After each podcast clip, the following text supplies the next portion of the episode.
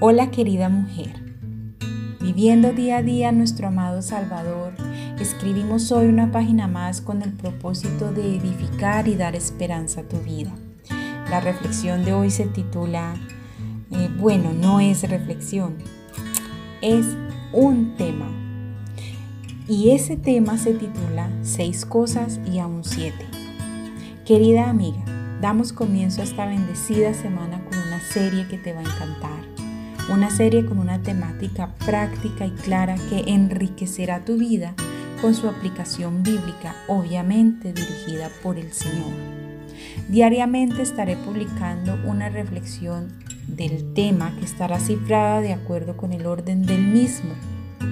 El texto bíblico que el Señor ha puesto en mi corazón es Proverbios 6 del verso 16 al 19 nuestro amado Salvador quiere que profundicemos y meditemos en Él y que podamos ver más allá de lo que a simple vista alcanzamos a leer.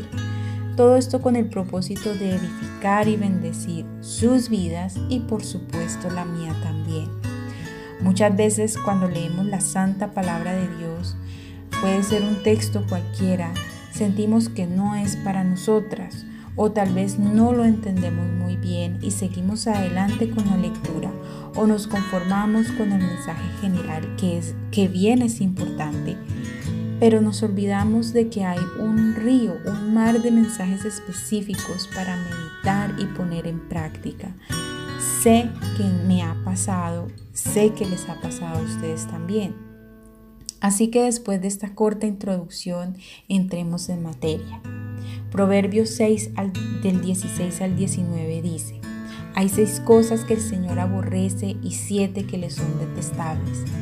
Los ojos que se enaltecen, la lengua que miente, las manos que derraman sangre inocente, el corazón que hace planes perversos, los pies que corren a hacer lo malo, el falso testigo que esparce mentiras y el que siembra discordia entre los hermanos. Proverbios 16, 16 al 19, esta de la versión, nueva versión internacional. Estas acciones descritas aquí son la descripción del perverso.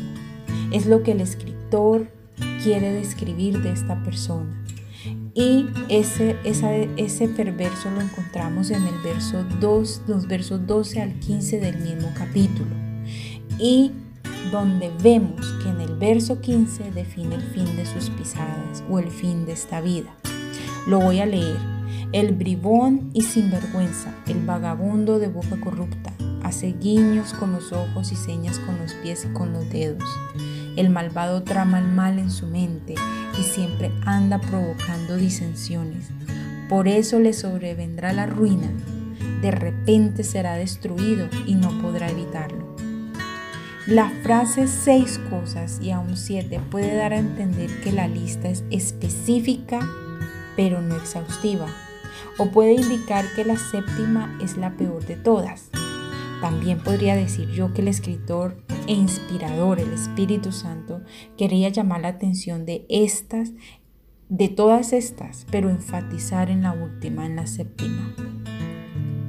Y la palabra aborrecer, para complementar la introducción del tema, que en hebreo es sané, significa aversión, contrario, enemigo, enemistad, menospreciar, odiado, odiar, odioso. Por lo que podemos concluir, querida amiga, que todo aquel que ama el pecado y hace el mal se constituye enemigo y está en enemistad con Dios. Que el Señor nos libre de esta condición. Así que nos vemos mañana con el primer punto de esta lista horrorosa. Pero también vamos a ver el, con, la contraparte.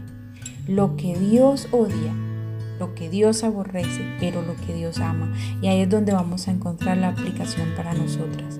Lo que no debemos hacer, más lo que debemos seguir en el camino del Señor. Con amor, Tania M. Olson. Nos veremos en una próxima oportunidad con una reflexión más aquí en Diario de una Mujer Cristiana. Bendiciones, mil.